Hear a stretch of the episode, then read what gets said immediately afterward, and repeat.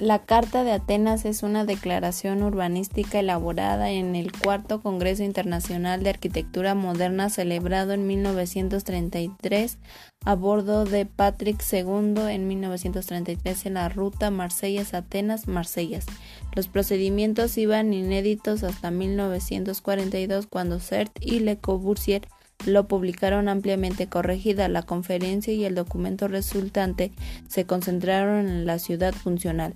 Según lo documentado por Le Corbusier, más adelante Siam IV presentó un programa de 95 puntos para el planteamiento y la construcción de ciudades racionales que se plasmaron en el documento que ahora conocemos como la Carta de Atenas. La carta queda articulada en 95 puntos agrupados en tres secciones. La primera reúne en ocho puntos de marco social y económico en el que se inscribe la ciudad y los factores que han considerarse a su desarrollo. La segunda parte constituye el núcleo de la carta y en ella se exponen las conclusiones extraídas del estudio realizado sobre 33 ciudades examinadas.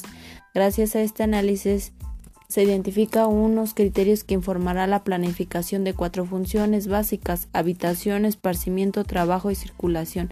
La carta termina en su tercera parte con las conclusiones que identifican la finalidad del urbanismo y el marco legal que hará posible en acción de la planeación.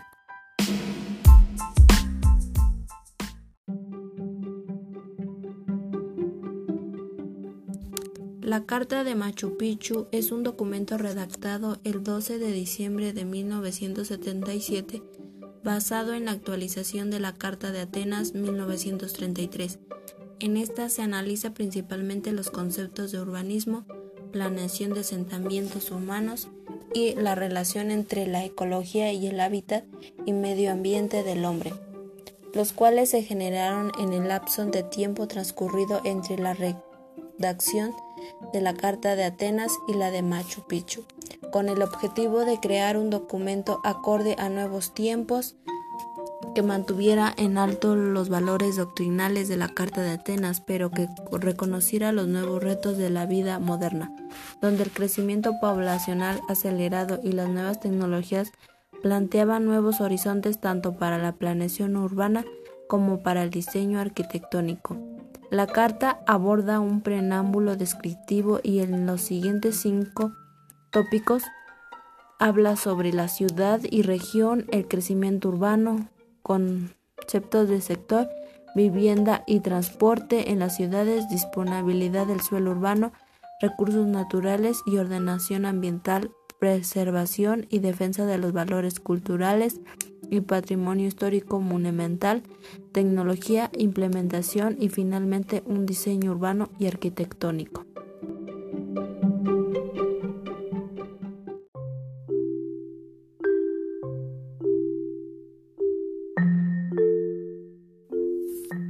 México Congreso de Arquitectos. El CIAM fue una organización en la cual se unieron varios arquitectos contemporáneos a discutir acerca de la importancia que tiene la vivienda, la urbanización de una ciudad, técnicas constructivas, entre otras. En esto podremos ver los datos importantes, los cuales recopilaron fue en el CIAM, los fundadores y participantes de cierto congreso y los puntos importantes que discutieron fue un congreso fundado en 1928 dirigido a arquitectos modernos de la época con el propósito de poder unificar todas las ideas de la arquitectura moderna y poder crear una asociación la cual pudiera dar continuidad a las ideas pero de forma real.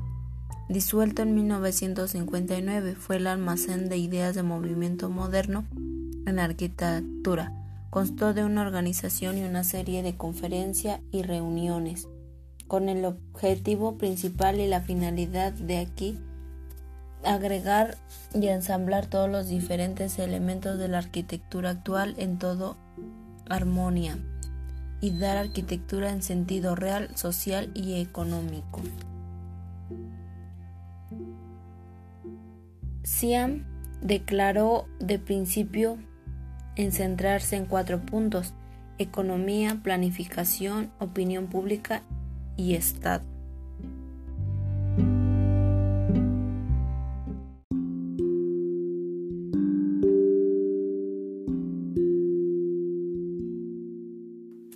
Congreso de Varsovia 1981. El Congreso huía de 1981 en Varsovia que había de una manera ciertos modos de cruzada sobre el urbanismo aún sin saberlo, el tiempo que los arquitectos proyectan y construyen, no solo con el diseño urbano, proyectando arquitectónicamente de pequeños para representar pedazos de una ciudad, sino también con la proyección de los contenedores de dotaciones urbanas, pasando por la de la infraestructura que pronto iba a tomar un gran auge en todas partes, hasta llegar a la proyección pasajísta. Las cuatro eran actividades propias de los arquitectos que al parecer nada tenía que ver con el planteamiento urbano, pero que constituía y construyen otra manera de condicionar la ciudad presente y futura, al igual que el planteamiento urbanístico.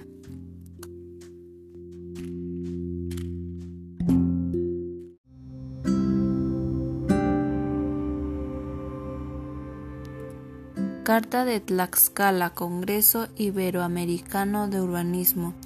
El urbanismo en los países en desarrollo presente y futuro.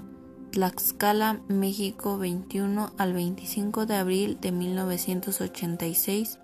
Los participantes de 22 países que asistieron al segundo Congreso Iberoamericano de Urbanismo contemplando las siguientes consideraciones.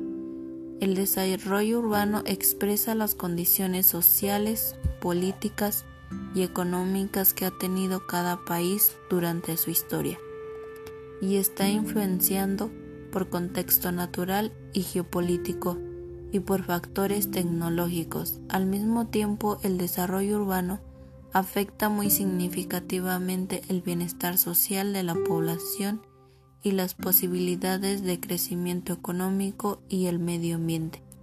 La planeación de desarrollo urbano constituye, por lo tanto, un instrumento transformador de gran importancia para nuestros países, especialmente en este periodo de crisis económica. En los países de Iberoamérica, en general, los problemas de desarrollo urbano son producto de la persistencia de los modelos de desarrollo que se han caracterizado por la depredación de los recursos naturales y segregación social y espacial en escasos intereses gubernamentales, por incidir de manera coherente y sistemáticamente.